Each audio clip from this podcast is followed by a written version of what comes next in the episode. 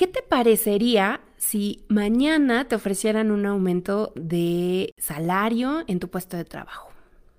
Seguramente te sentirías muy feliz, muy entusiasmada, entusiasmado, radiante, pero ¿qué ocurriría si a tus compañeros de trabajo también les ofrecieran un aumento y es más, el doble de lo que te ofrecieron a ti? Hoy vamos a hablar sobre el dañino efecto de la felicidad por comparación.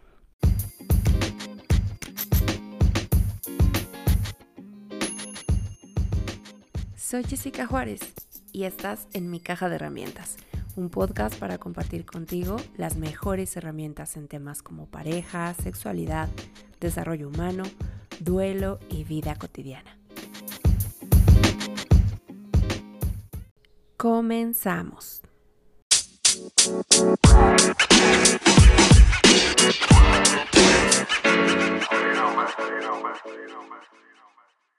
La felicidad por comparación es un fenómeno al que no siempre eh, vamos a tomar en cuenta o ponerle mucha atención.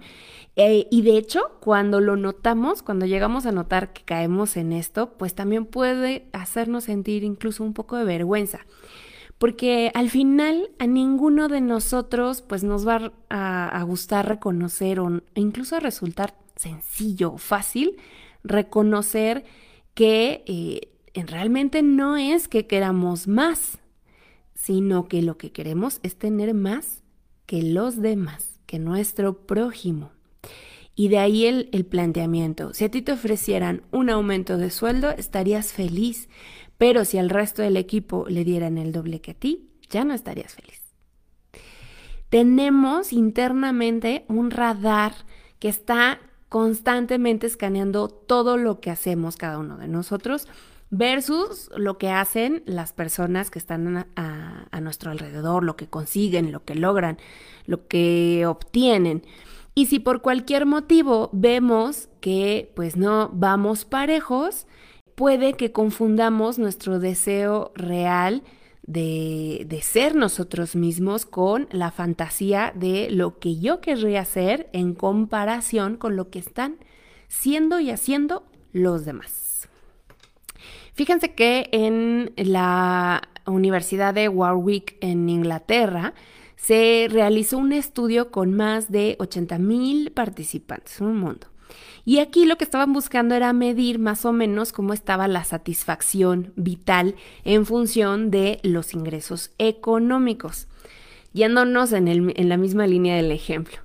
Y pues ahí descubrieron muchas cosas, entre ellas una bien importante. La realidad es que tanto la gente de alto poder adquisitivo como los que menos obtienen, en realidad no había eh, diferencias tan latentes en cuanto a sus niveles de satisfacción. Es decir, en realidad tanto ambos extremos, tanto ricos como pobres, presentaban niveles similares de insatisfacción. ¿A qué se debe? Pues es que a lo mejor incluso en, los mejores vecindarios, pues ninguna mansión ni ningún coche de alta gama nos va a satisfacer si todos nuestros vecinos también los tienen. Y es por eso que mucha gente se va, aún con, con, bajos, altos ingresos, se va buscando las novedades, tener lo que nadie tiene, hacer fila por el último iPhone, porque son esos pequeños detalles los que pueden hacer sentir una minúscula sensación de superioridad por sobre los demás y entonces una falsa búsqueda de felicidad. Porque, y digo falsa porque una vez que esas cosas se obtienen, sí hay un efecto eufórico, pero dura bien poquito. Entonces realmente no vale la pena. Y es una búsqueda inalcanzable y una comparación que nunca se acaba. Por ejemplo, en este mismo estudio, las personas también afirmaron que preferían, acuérdense que es un estudio de Inglaterra, y aquí las personas decían que preferían cobrar 600 euros al mes si los demás cobraban 300, o sea, la mitad. Preferían eso cobrar 600 si los otros ganaban 300 que ganar 4000 si el resto iba a ganar 8000. Si se dan cuenta de la comparación, es impactante. Es decir, aquí en este estudio se dieron cuenta que la gente prefería seguir siendo eh, ¿cómo dice esta frase? Cabeza de ratón que cola de león. Prefiero estar abajo todavía en mis posibilidades adquisitivas, pero estar arriba de los que me rodean, a que subir eh, muchísimos niveles, pero que los demás estén lo doble arriba de mí. Los demás, mi entorno, la gente que me rodea, con la que convivo, mis colaboradores, mi familia incluso. Y en esta encuesta también se preguntó eh, a varias personas si es que aceptarían un pequeño aumento de sueldo a cambio de que sus compañeros obtuvieran un gran aumento. Y pues, ¿cuál creen que fue la respuesta?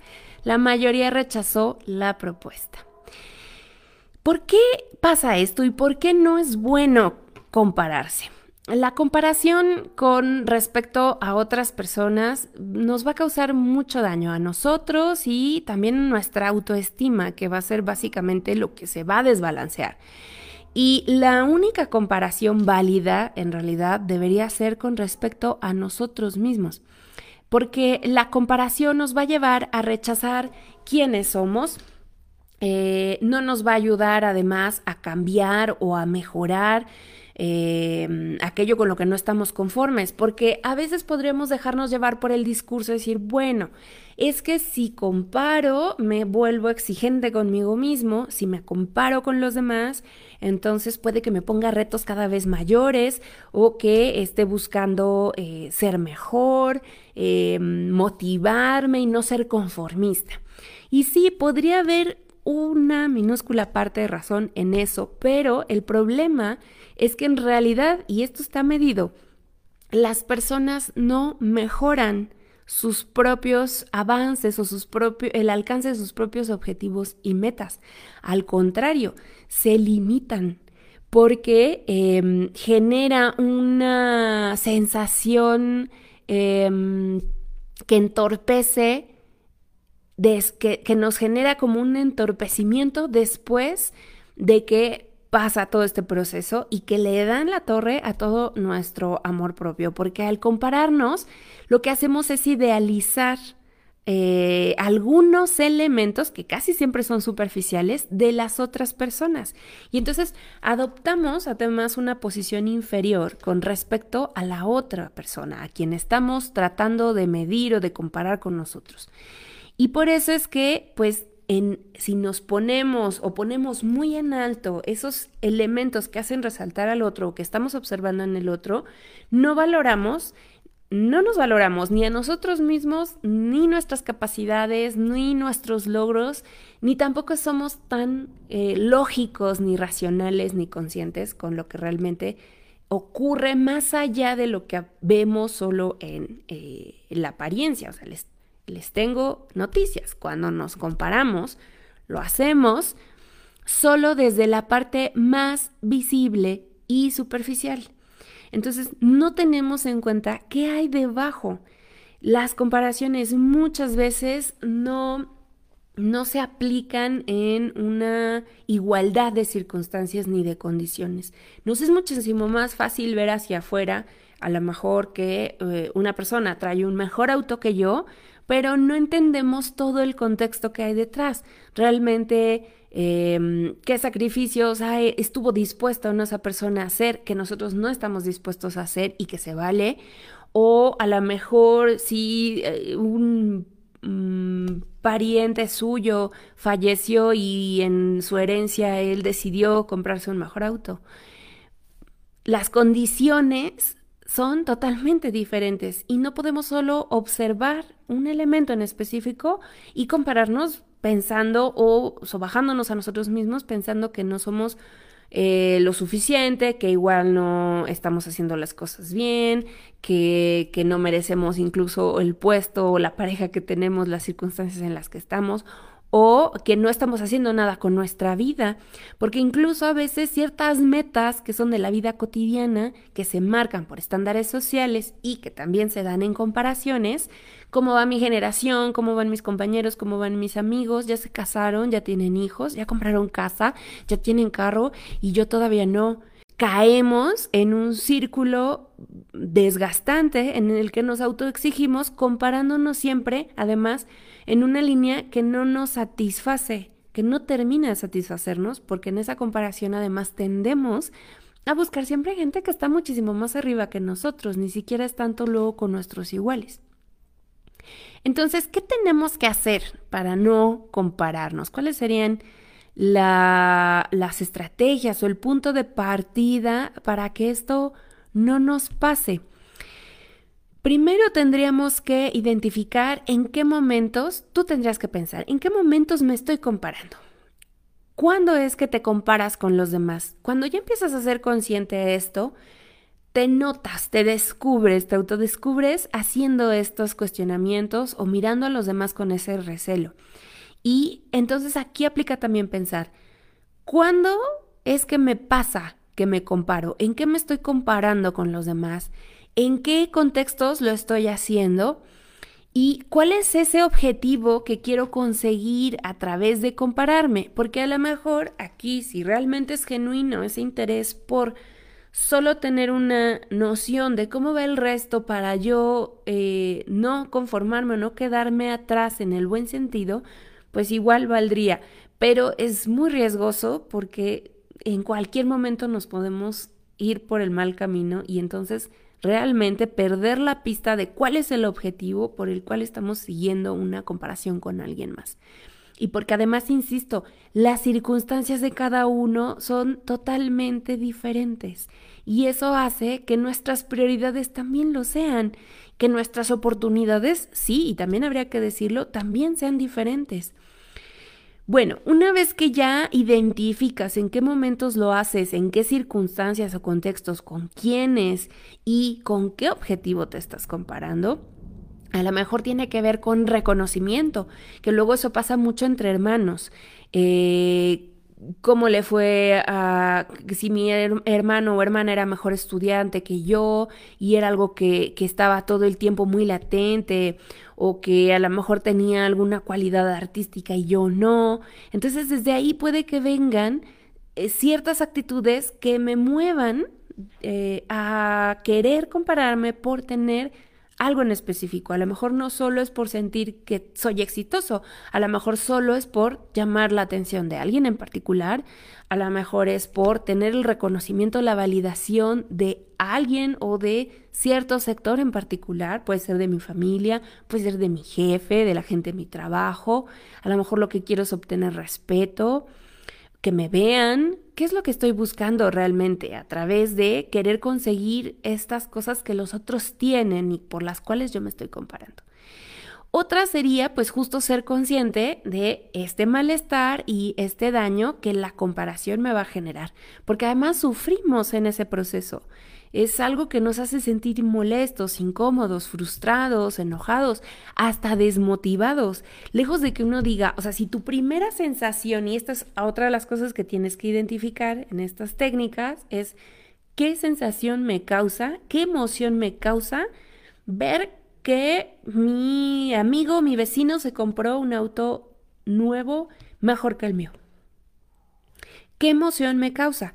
Porque si la emoción es felicidad, bueno, entonces quiere decir que me alegro por la otra persona. Si la emoción es euforia, a lo mejor quiere decir que me entusiasma y me motiva a decir, si se puede, si él puede, yo también puedo. Y eso sigue siendo o todavía raya en lo positivo.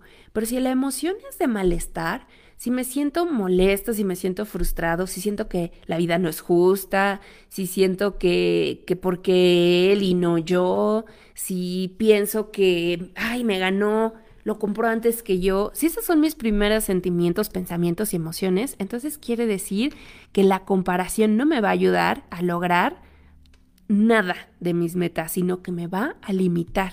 Porque a lo mejor mi prioridad era ahorrar y ahorrar y ahorrar para dar el enganche de mi casa.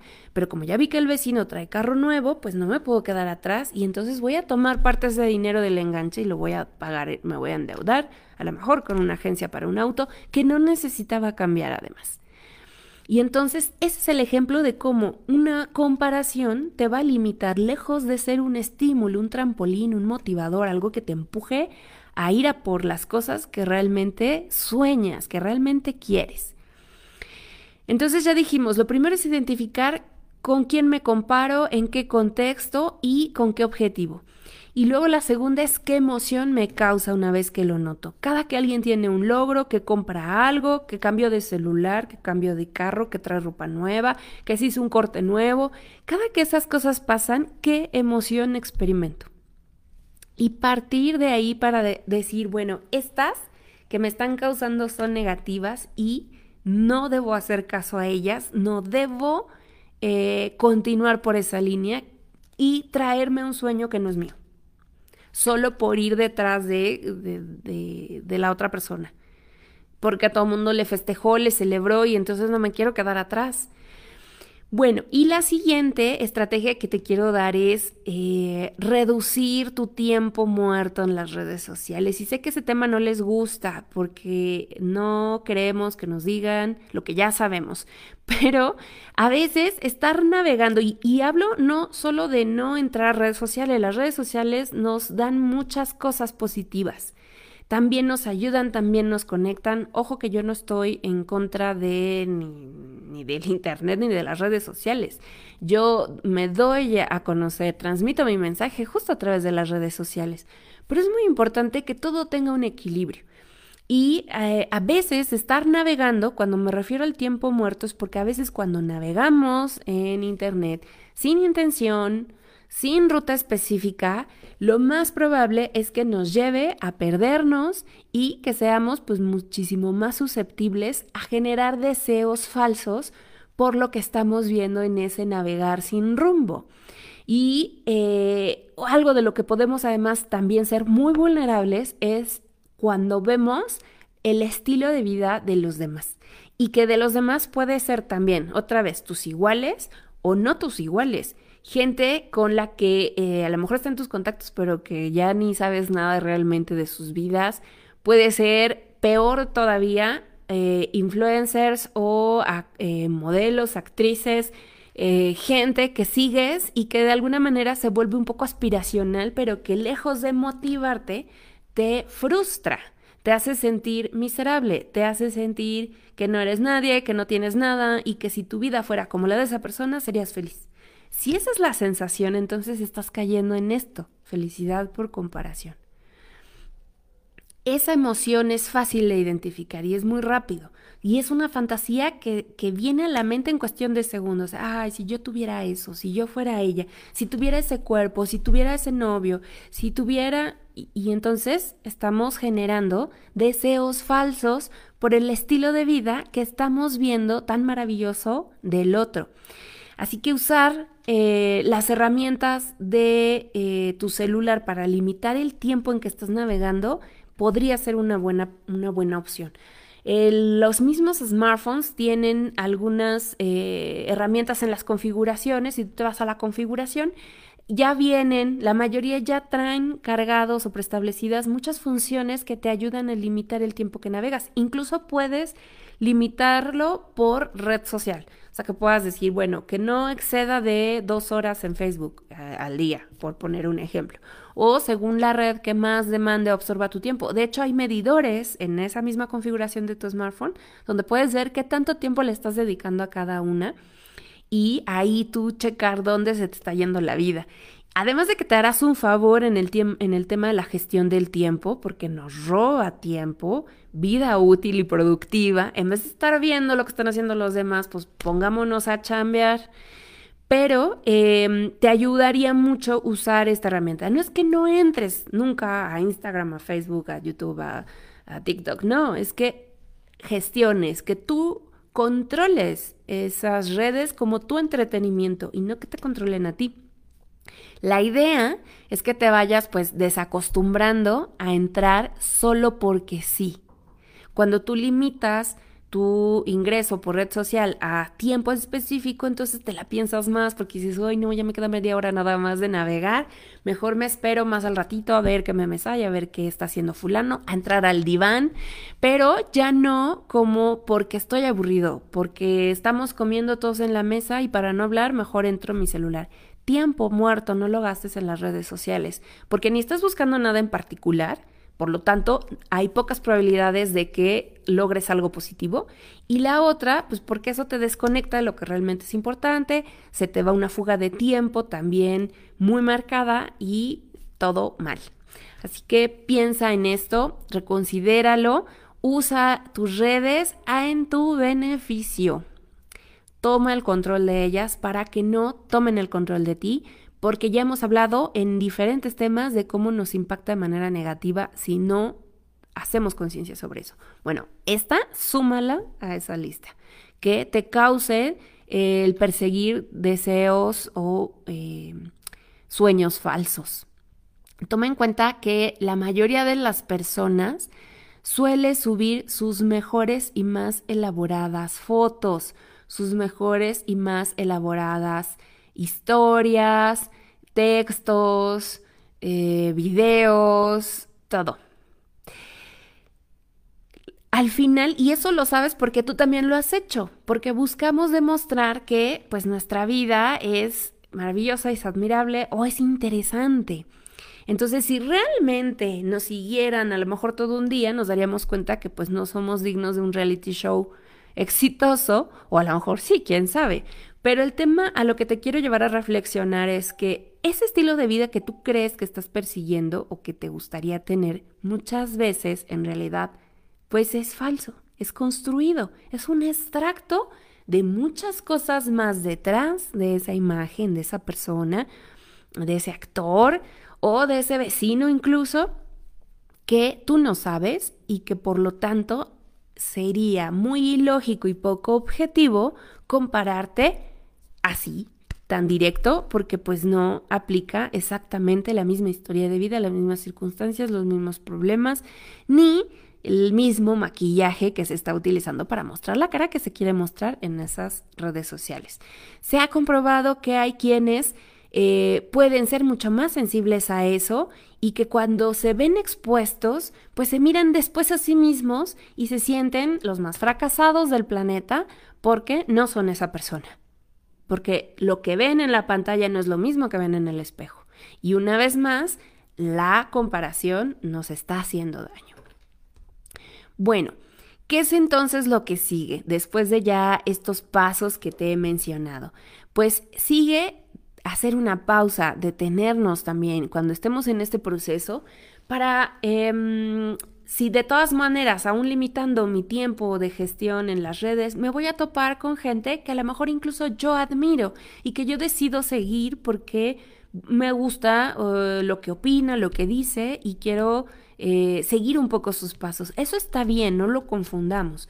Eso está bien, pero siempre acuérdate volver a poner pies en la tierra, parar y mirar quién eres tú y todo lo que ya has conseguido con tus propios recursos y con tu propia historia. Centrarte únicamente en lo que te falta no te va a permitir disfrutar de todo lo que ya tienes, de todo lo que sí lograste. Ahora, es importante tener en cuenta que se vale tener deseos de todo lo que te gustaría todavía lograr y conseguir, porque eso te da sentido, te da propósito, te da motivación para levantarte en las mañanas. Que tú te propongas objetivos es muy importante, pero acuérdate lo que te decía, deben surgir de ti y no de la comparación externa y no de la presión social y no de lo que los otros creen que tú deberías tener para ser feliz perseguir metas, hacer planes, tener objetivos, tener ambiciones. Es necesario, es importante, es parte del empuje que nos va a llevar a lograrlo y a conseguirlo y a ser mejores y a sentirnos bien con nosotros mismos. Pero ojo, siempre asegúrate de que realmente esas metas sean tuyas y no sean producto de lo que Internet, televisión o tu alrededor te dijeron que debías conseguir para estar contento, para sentirte pleno, para, para conseguir un check de, de éxito. Porque lo único que va a pasar es que te vas a desgastar correteando ese objetivo, que seguramente va a ser todavía más difícil porque no era parte de tu lista. Te vas a desgastar buscando esa validación y luego una vez que lo tengas te vas a dar cuenta que no te hizo feliz. Y entonces, tiempo, dinero y esfuerzo tirado a la basura. No tienes que competir con nadie. Recuerda que la única comparación válida es contigo mismo, contigo es con quien te mides, con lo que has hecho y lo que puedes hacer y cómo te puedes exigir a ti mismo para sentirte mejor, para empujarle un poco más y para que vayas avanzando. Esas son las métricas con las que hay que compararse. Y reevaluar entonces, como un siguiente punto, reevaluar tus propias metas. Em, justo pensando en esto que, que acabamos de mencionar, que no sean esos objetivos una persecución de cosas que eh, adoptamos de los otros, pues entonces será muy importante también cada que una idea así te venga a la mente como de, creo que debería cambiar mi celular, creo que debería cambiar de auto, creo que debería comprar más ropa, creo que debería, cuando esas ideas te vengan a la mente, reevalúa tus propias metas. Porque nuestros sueños son muchas veces trampas trampas que nos ponemos nosotros mismos o en las que caemos de los demás. A lo mejor que eh, esa casa que eh, construiste con tanto cariño em, o que querías o que pensabas que querías construir, pero que después te das cuenta que realmente no era un sueño tuyo. A lo mejor estabas cumpliendo un sueño de tu papá que nunca pudo tener su casa propia. No sé. Vale la pena replantearnos siempre nuestras metas y nuestros sueños. Desde que hacemos nuestra planificación personal para identificar que no, está, eh, no estemos siendo contaminados por los deseos de los demás y también cuando nos pasen estos momentos de duda eh, al sentir que otros van más rápido que nosotros. Y entonces pensar, bueno, a ver, detente. Sí, se compró un auto, pero yo realmente lo necesito pues a lo mejor ahorita estamos de home office y realmente no me estoy trasladando a ningún lado. ¿Por qué necesitaría tener un auto nuevo que voy a guardar en mi cochera? Yo, no criticando al vecino por qué lo hizo, porque ojo, ese es otro ladrón de energía, la crítica, pero ya en otra ocasión hablaremos más de eso. No, regrésate un poco pensando en ti. ¿Realmente yo querría un auto nuevo? Yo, yo, qué bueno si el vecino es feliz y tuvo este logro que seguramente le costó trabajo qué padre y, qué emoción y lo felicitaré y me sentiré orgulloso y a lo mejor hasta le pida tips y consejos para saber cómo logró su meta. ¿Qué me recomiendan? ¿Qué agencia? ¿Qué programa? ¿Qué hizo para, para que eh, fuera un sueño posible? Pero al mismo tiempo yo otra vez replantearme y reevaluar qué tanto necesito lo mismo.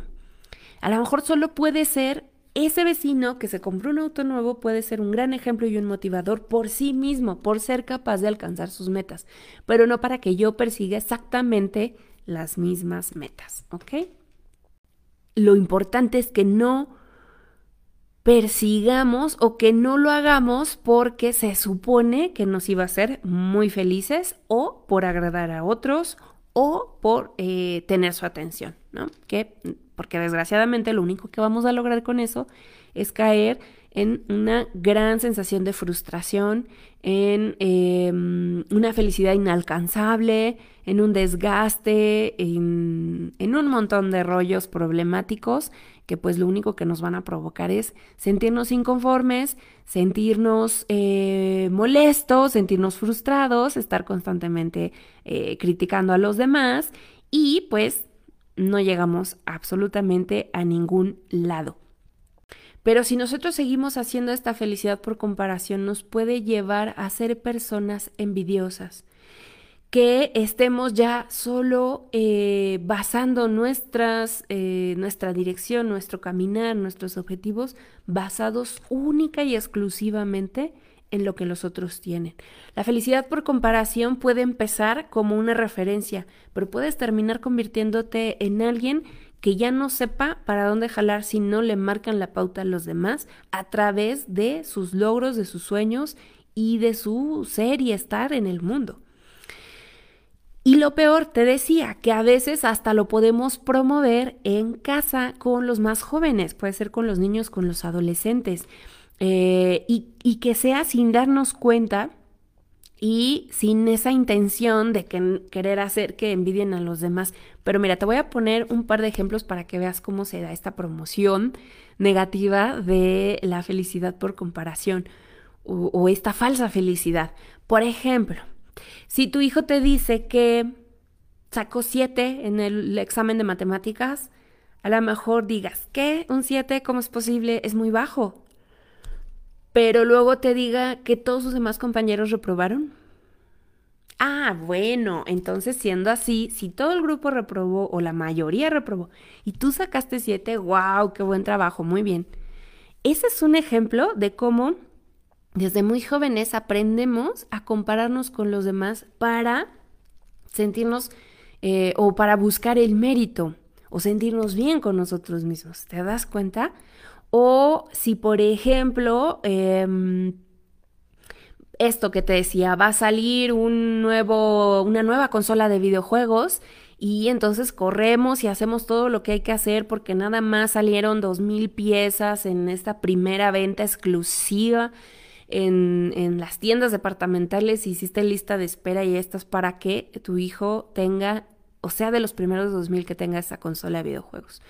Ahí también estamos promoviendo este proceso de felicidad por comparación, porque le creemos que si somos de esos pocos que tienen estos objetos codiciados exclusivos, entonces somos mejores, somos superiores, tenemos una ventaja sobre los demás. Y no es cierto, realmente no, porque a lo mejor en 15 días o en un mes saldrá a la venta al público y todos también lo vamos a tener. ¿Y de qué te sirvió ese dinero desembolsado, esa energía desembolsada y toda esa faramaya para que en un mes todos estuvieran igual que tú? Y por eso es que te digo que es desgastante y que todo el tiempo la estamos persiguiendo, porque nunca se acaba. Siempre va a haber otra cosa mejor, otra novedad, otra cosa nueva. Y, y, entonces ya nada más es la misma Barbie con un sombrero diferente y nosotros ahí vamos atrás queriendo tener la primera para que nuestro hijo, nuestra hija lo tenga o incluso para que nosotros mismos lo tengamos, ¿no? A veces ese tipo de experiencias se valen cuando somos muy fanáticos de algo en particular. Bueno, soy muy fanático de un grupo específico, de un vocalista, de un músico. Bueno, entonces hago las filas que tenga que hacer para tener un boleto para ese concierto que va a dar en México. A lo mejor eso valía la pena, pero no porque todos los demás lo deseen y yo lo quiera conseguir antes para presumir que sí lo tuve. Esa es la gran diferencia. Eso es lo que hace la diferencia entre buscar entregarte a una experiencia como fan y otra a querer estar por delante de los demás teniendo el juguete de última moda, el último smartphone eh, o cualquier otra cosa que salga a la venta con la etiqueta de exclusivo a veces lo hacemos pues desde que educamos a nuestros hijos comparándolos. Ya ves tu hermano qué bueno es en la escuela. Ay, tu hermano que siempre hace, que siempre está, que, eh, que, que se preocupa por mí, que lo que sea. Que luego en esa intención de querer provocar en los otros hijos que se pongan pilas, lo único que pasa es que los limitamos. Los limitamos y los encasillamos y generamos etiquetas cada vez y, además lugares cada vez más distantes, donde eh, ponemos a unos en un pedestal y otros muy abajo y cada vez le va a ser una sensación más difícil de alcanzar al otro hermano, por poner un ejemplo. Pero lo mismo pasa en los grupos de trabajo, con los colegas. Si tú eres líder de un equipo de trabajo y no sabes promover este tipo de recompensas, también puedes generar esa sensación.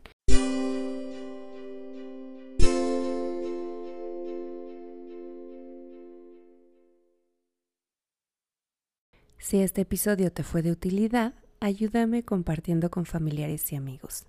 Pasa la voz. Si deseas saludarme, escribirme, sugerirme temas o solicitar una consulta psicoterapéutica o una cita para acompañamiento tanatológico, date una vuelta por mi sitio web jessicajuárez.com.